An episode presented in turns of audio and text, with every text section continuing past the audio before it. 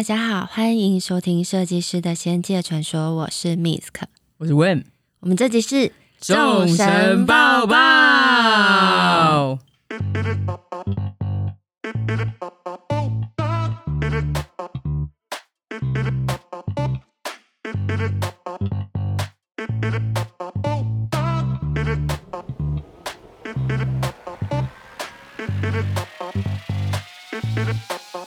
这集要讲什么？讲你的老大。对，这集、哦、所以是你介绍吗？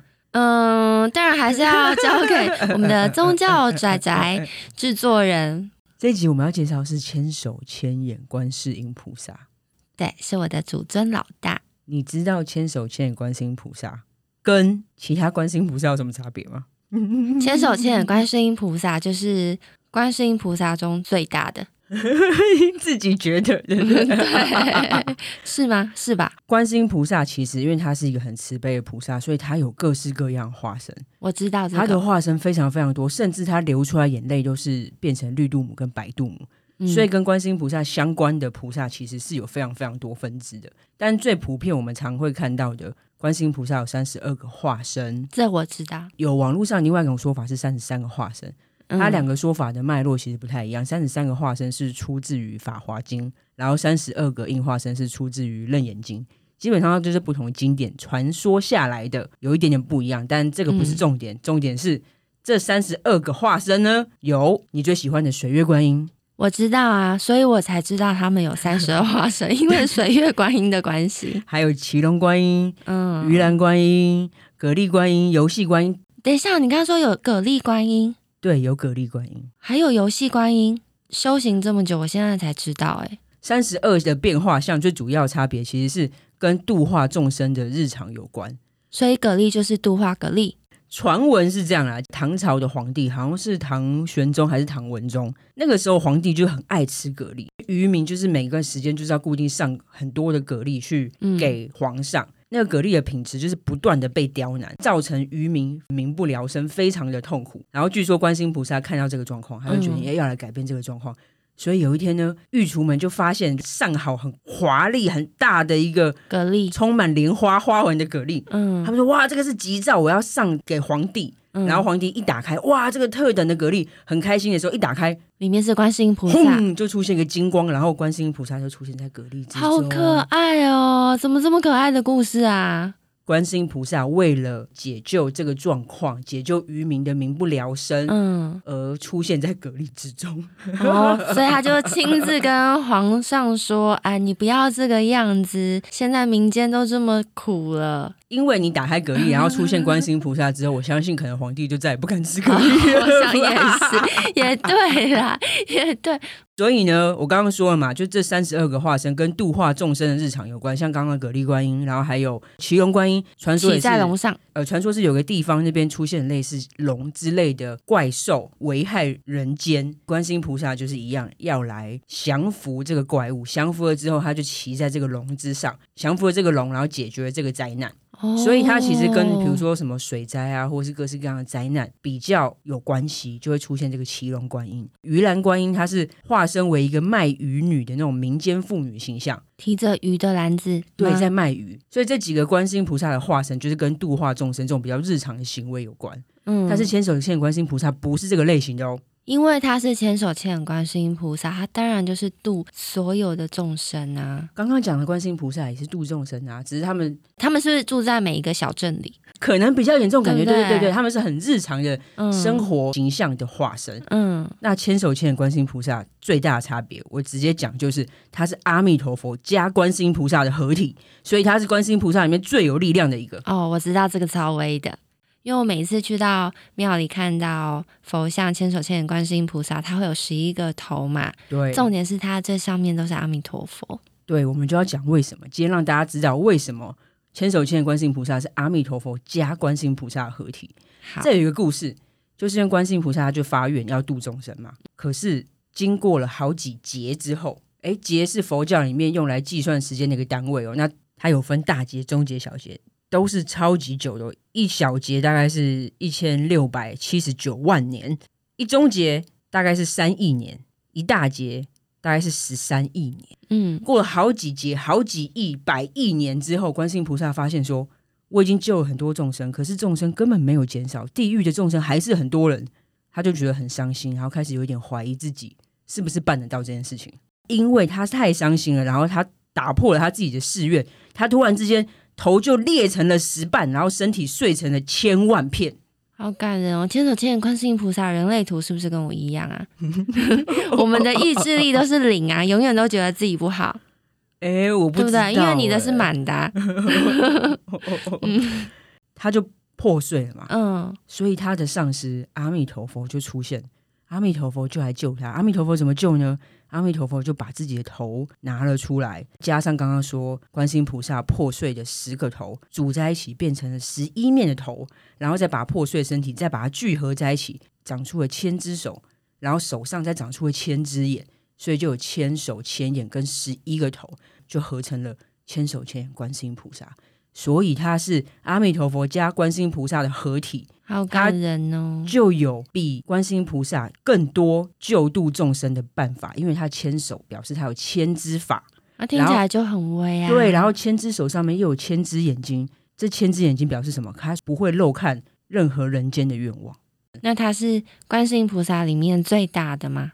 其实他们并没有分所谓的大小，只应该是说他就是不同的状态出来的。嗯刚刚讲的那些三十二化身是可能为了度化众生日常出来的，哎，可是千手千眼观世音菩萨，因为他被阿弥陀佛救了，然后他重新组成的一个这个状态，然后这个状态，因为他就是阿弥陀佛的力量已经放到他身体里了嘛，所以他的力量更大，但并不是说他大过任何的观世音菩萨，并不是这个意思。所有的观世音菩萨都是等量子，都是一样大的。哦，了解。但是因为他有了阿弥陀佛的力量，所以他可能就是更有 power。应该就是说，可能他喝了比较多满牛，活动力、他的能量表示比较高啦。对，但是慈悲心说的观世音菩萨慈悲心哦，这个我相信啊，我相信。那我我好奇，我今天如果是渔民，我就可以拜鱼篮观音，对对？会有这种说法。然后比如说，你可能住在住的地方比较容易发生水灾、风灾，也会有人可能就比较拜启用观音，会有这种说法。那为什么是阿弥陀佛？你说他出现为什么是阿弥陀佛？啊、为什么不是释迦牟尼佛？对不对？对啊，这个很有意思，因为他们是西方三圣。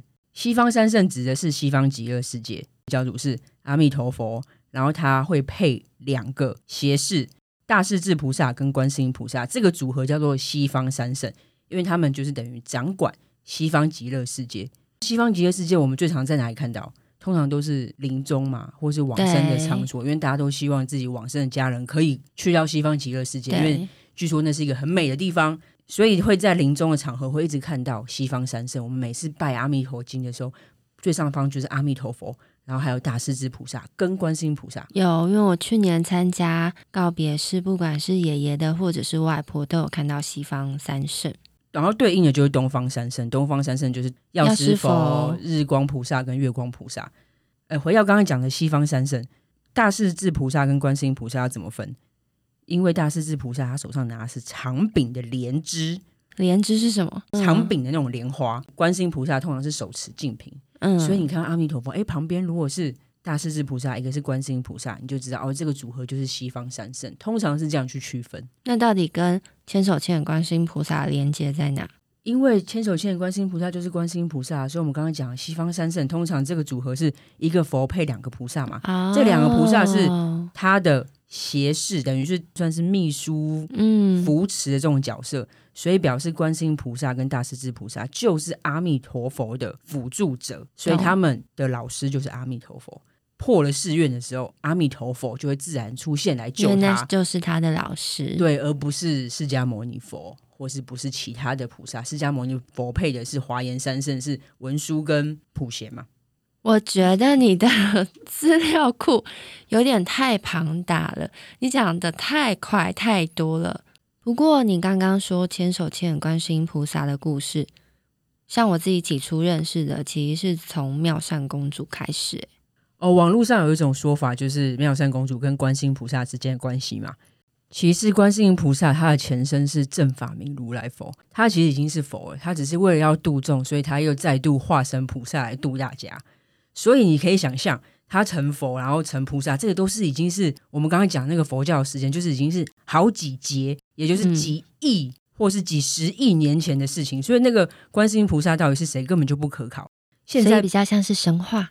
我们现在后世人已经不可考，知道他到底确切是谁。所以他有点像是虚空诞生，有点像是地藏菩萨的概念。哦，地藏菩萨还有地藏王菩萨的那个逻辑。所以妙善公主可能就像是观世音菩萨的某一个转世。或是他修观世音菩萨成就，有点类似我们上一集讲的那个金桥诀概念。那我们如果去庙里，如何认出千手千眼观世音菩萨？因为我知道有一尊菩萨，他的佛像也跟千手千眼观世音菩萨很像。那个是准提佛母，准提佛母还有一个说法是准提观音，然后有人说是准提菩萨，那一样是不同派别流传下来的。嗯，但是如果是准提佛母，它它是比较大。准提观音的话，它可能就是观世音菩萨的其中一个化身。那我们学到的话，我们有修过的法的是准提佛母嘛？它也是一样，手超级多哦。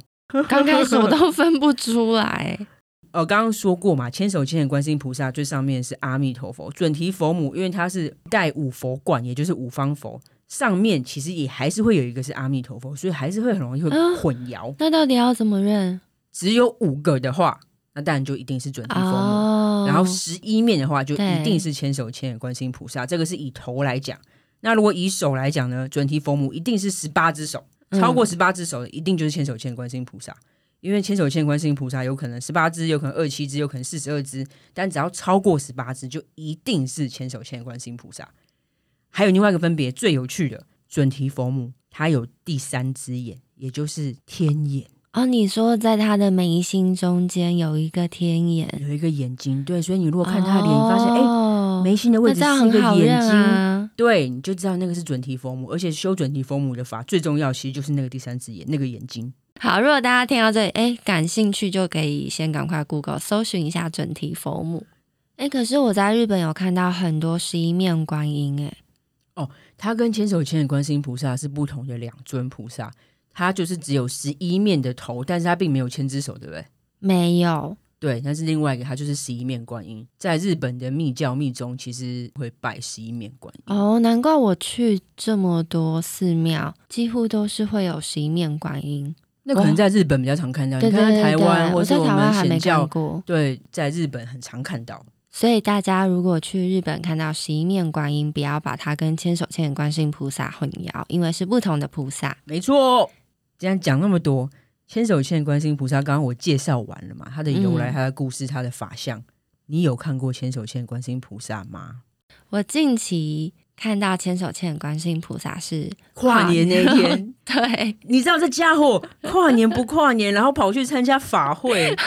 对，对我妈还说：“哎、欸，那你今天跨年要去哪？”我说：“妈，我今天很忙，我工作做完，我要赶快明天一大早凌晨六点，我要搭车，我要去南投，我要去参加我祖尊的法会。”哎、欸，那很酷哎，那真的超酷的，我人生第一次参加这么大型的法会。对，而且还是你的老大，这是真的是对。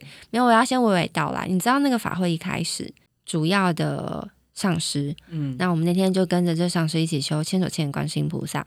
你知道他进场的时候啊，咒的音乐一下，然后我眼泪就流不停。因为在那之前我还想说，嗯，怎么等那么久？我们早上六点出发，然后像下午两三点才开始。我整个人超感动。为什么？因为接着很快就是整个寺庙的空间，我们在里面人非常多，我就看到非常多菩萨，就是有点像。金光这样咻咻咻咻咻，哦，菩萨就直接降落在道场上面。对对，超酷的，超酷的，看到就对，对对对对对，好酷哦。然后我想说，然后我眼泪流不停。哦，我想讲还是觉得很感动。他们就这样咻咻咻，真的像电动画面，你知道吗？下降之后，上师他坐好位置，我们就开始要进入正式的仪轨，要开始，我就全程眼睛都闭着，因为我不想要错过 任何一分一秒。平常。参加法会的时候，我很喜欢把眼睛打开，因为我就会很好奇大家反应什么的。但是进入入三摩地的时候，眼睛还是会闭的好好。这一场法会，我从一开始要修法，我就开始闭上眼睛，闭上眼睛。你有看到千手千眼观世音菩萨吗？有有有，重点是修法时间好像有一个小时，差不多。对，但我从头到尾都不知道，因为我眼睛都闭起来，我已经进入我自己的状态，我要开始很认真的跟菩萨上课。我一直以为我们只有做十五分钟。哦，你的体感只有十五分钟，对，很短，很短。但是在那十五分钟内。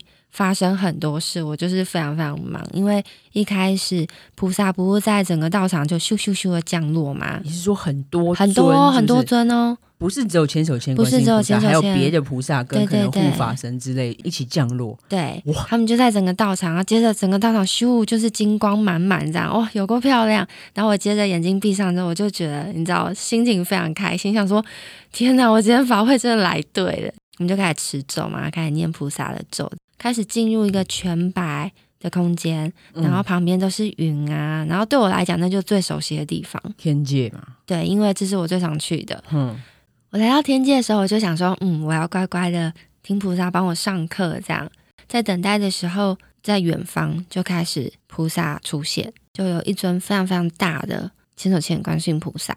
千只手吗？呃，其实没有。但我为什么会知道？是因为我去回想他的头上有阿弥陀佛哦，那他手是几只？我没有办法看得很清楚。千手千眼观世音菩萨不是非常多只手嘛？嗯，我在看他的时候，他那个光是有点绕着他的手的光晕哦，但是他的手都被那些光给遮住了，所以你也不知道几只手，不是重点，但就还是一样，旁边长了很多手，就对了。对，然后在这个过程很有趣，我看到他接着，我很快下一秒我就进入了一个菩萨身体，然后我就发现，哎，这个空间跟天界怎么长得不太一样？因为整个是金光，你知道吗？好，你进去他身体里面，对，因为是整个金光照满，哇，酷哎！对，然后我就想说，这里是哪？这是哪？怎么会都是金光？我就想说，那不然我往前走好了，往前走，我一看，我站在菩萨的眼睛里，耶。哦，这是我在菩萨的，可能是在他的头里，嗯嗯嗯，然后我透过他的窗，嗯，看外面的世界，但是那一个床是菩萨的眼睛，好酷哦，很酷吧？我跟你讲，我超感动，我其实，在眼睛闭上，我的眼泪真的是流不停，因为我一直在上课，然后一直感觉到菩萨们都在，然后我还看到我祖尊，其实时间。你们说很长嘛？那个时候，嗯嗯、可是那个时候我一直在里面，就是跟着菩萨修法上课。我印象最深刻的是，在结束的时候，菩萨跟我说：“你要好好修行，你冥想课要继续开。”哈，你是说他说了一个这么实际的哦？他其实是有一点，他中间 是什么意思啊？他中间冥想课要继续开，是这个句子吗？嗯、他其实讲的是在文言文一点。但大概的意思就是修行要继续，你必须这么做。然后接着是冥想课要继续，对，但是是文言文版本的啦。对对对对对对，所以我醒来的时候想说，可能会说，哎，你们想课要继续。没有没有，所以所以眼睛张开的时候，我就想说，怎么会就是跟我讲这个？对，我就一直在去理解菩萨的意思，就是要叫你继续开班授课，这是对你而言很重要一件你的任务啦，应该这样讲啦。对，我觉得这件事情非常有趣，因为我还为此事跑去问了我的老师，这值得问啊。对，我想说啊，为什么要继续？因为当初一开始我们会开冥想班，本来同学们有需求，仙粉们的需求会一直私讯问我们哦，而且也觉得好玩啦。对，没有想过变成现在每个月都一定要开课，还每个月要开两班、三班，就是密度有点过高。说真的，但是后来我们理解，因为是。等于是菩萨给任务嘛，所以你还是得做。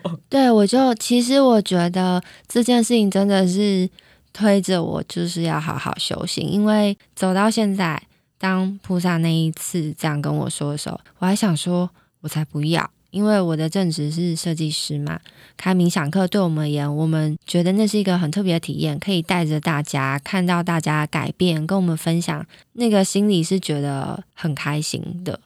对啊，尤其是有些同学，如果哎接上自己的主尊，或是哎打开了异世界，然后去天界啊，看莲花池啊，对，去地狱啊，看地狱奇景，我们就觉得干好酷哦，超酷！我觉得那感觉好像比自己看到还开心。说实话，我我有这个心情。很有趣啊。对，因为大家的某个能力都被打开。当然，有些同学他可能不一定这么多画面，可是、哦、还是很多麻瓜跟我一样。对对对对对，不要以为来上课就有很多，还是麻瓜都没有。对，但是 他可能会分享他各式各样的收获。我们在上课，其实大家都会互相交流。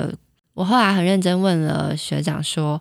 我收到菩萨的这个意思，我其实是想听学长跟我说啊，你想太多啊，你听错了啊，对，压力太大了，招生压力的，对，你想太多了啦，这样，就学长就很认真跟我说，你冥想班本来就需要一直开，因为这件事是你去帮助很多人，那是你的任务，一个现阶段的任务。哎，这集节目好像其实差不多，那我直接讲重点，嗯，千手千眼观世音菩萨，如果你的祖尊就是他，或是你想要亲近他，你可以念什么咒？